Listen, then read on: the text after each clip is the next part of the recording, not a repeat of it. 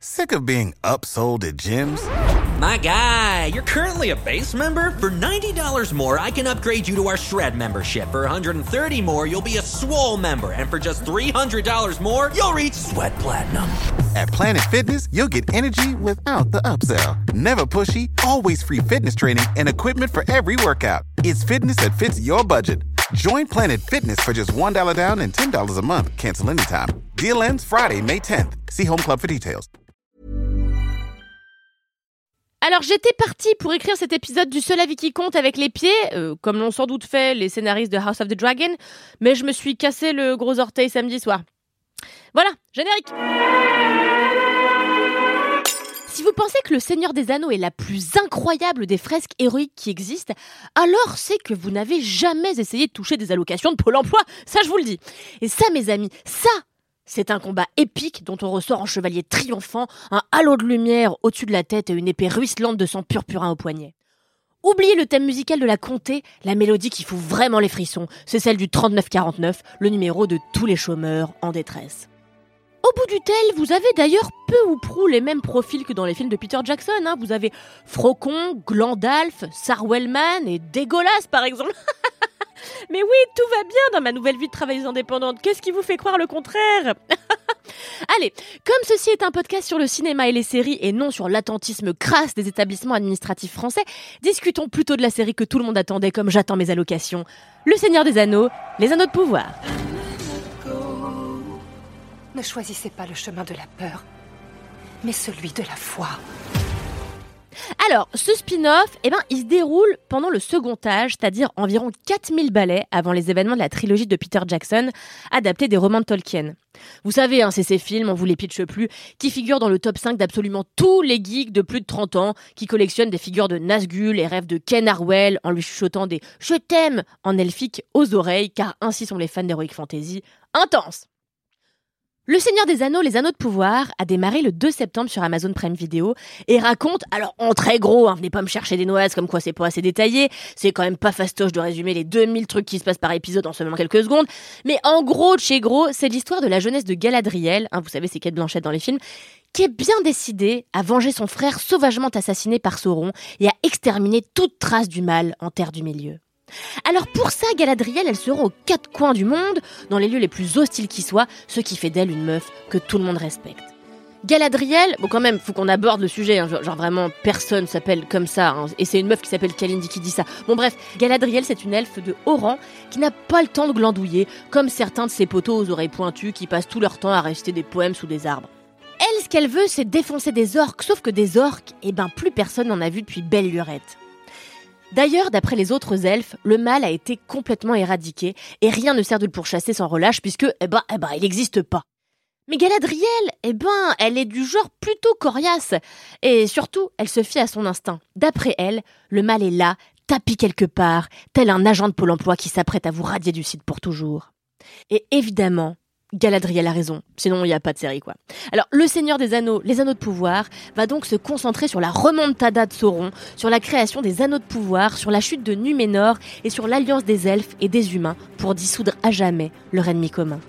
Mais entre-temps, nos héros, qui sont composés de Galadriel, vous l'avez entendu, mais aussi de l'elfe Elrond, du nain Durin, de la piévelue Nori ou encore de l'elfe Arondir et de la guérisseuse Bronwyn, vont avoir un nombre incalculable d'épreuves à surmonter qui vont les rendre à chaque fois un petit peu plus forts, comme le veut la construction narrative très jeu vidéo imposée par le genre de l'heroic fantasy. Si vous avez lu les romans de Tolkien et que vous avez vu les trois épisodes déjà en ligne des Anneaux de Pouvoir, vous avez sans doute constaté que le spin-off raconte une histoire tout à fait inédite qui compresse plusieurs siècles d'histoire imaginée par Tolkien. Un pari narratif audacieux que les showrunners J.D. Payne et Patrick McKay, qui sont les scénaristes de Star Trek 4, Jungle Cruise et Godzilla vs King Kong, ouah, s'en jette un max, relèvent pour l'heure avec brio. Personnellement, je redoutais atrocement l'arrivée du programme dans le paysage sériel parce que la bande-annonce m'avait fortement piqué les yeux là et que de manière générale, je peux pas blairer qu'on tire sur la corde d'anciens succès. Hein. Je suis, je suis très peu adepte de l'adage euh, c'est dans les vieux pots qu'on fait les meilleures soupes ou les meilleures confitures d'après Mathis Grosot, le réalisateur de ce podcast. En plus, visuellement, on était vraiment à image de synthèse. Bon bref, le 2 septembre, j'ai vraiment allumé Amazon Prime Video comme on ouvre le site de Pôle Emploi, c'est-à-dire avec l'envie de me défenestrer, persuadé que j'allais être assailli d'images infernales sur fond d'un truc fadasse genre Le Hobbit. Quelle ne fut pas ma surprise quand j'ai alors constaté que non seulement les gars avaient taffé le scénario, euh, comme quoi euh, c'est possible, mais qu'en plus ils prenaient bien le temps d'installer chacun des personnages, de sorte qu'on s'y attache, contrairement à ceux de House of the Dragon. Les rapports entre eux sont explicités dès le départ et les archétypes sont bien définis. Alors, on a l'héroïne valeureuse et opiniâtre, le sidekick grognon et caustique, le beau gosse ténébreux et intraitable, l'enfant malicieux et altruiste, et en face, on a évidemment les gros trous de balles dégoûtants qui grouillent, qui bavent et qui se roulent dans le sang et d'autres déjections humaines. Et surtout, on comprend bien qui est en guerre avec qui, qui est amoureux de qui et qui est pote avec qui. Alors, vous allez me dire, c'est un peu la base d'un scénar qui tient debout. Mais force est de constater, notamment quand on mate House of the Dragon, que tous les programmes ne maîtrisent pas les fondamentaux de l'écriture des personnages, et c'est quand même bien dommage. Bref, pour l'instant, les anneaux de pouvoir ressemblent bien à la grande fresque qu'on nous a vendue à grand renfort d'efforts marketing. Et c'est notamment grâce aux effets spéciaux extraordinaires du programme qu'ont nécessité le travail de pas moins de 20 studios spécialisés et de 1500 artistes VFX. J'en profite pour glisser une mention spéciale dire pour qui je me prends. À chaque fois, je suis là à donner des petits points à qui vit mieux mieux, là, fait n'importe quoi. Pour toutes les scènes où Galadriel est sur un radeau en plein milieu de la mer, comme ça, qui s'agite avec ses compagnons de fortune, sublime clin d'œil au radeau de la Méduse, mais version euh, Kikou, on du LSD. Franchement, c'est splendide. Bon point également pour le casting. Morphide Clark en tête, que j'avais découverte dans L'exceptionnel Saint-Maude, un film d'horreur sur la piété d'une femme à la dérive, et qui joue là la carte de la colère contenue, telle une brienne de torse aux oreilles pointues. À ses côtés, Robert Aramayo, Ismaël Cruz Cordova, Charles Edwards ou encore Owen Arthur, teintent de nuances profondes et électriques, cette fresque grandiloquente qui comblerait jusqu'aux plus grandes espérances. Finalement, qui est pris qui croyait prendre? C'est pas tel est pris qui croyait prendre Finalement, tel est pris qui croyait prendre, c'est-à-dire que c'est moi qui me suis pris que j'ai pris. Attends. Finalement, tel est pris qui croyait prendre, et Les Anneaux de Pouvoir constituent l'un des meilleurs programmes que j'ai vu cette année. De quoi foutre le seum aux petits écrivaillons qui rédigent lamentablement le scénario de la bataille pour les allocations de Pôle emploi.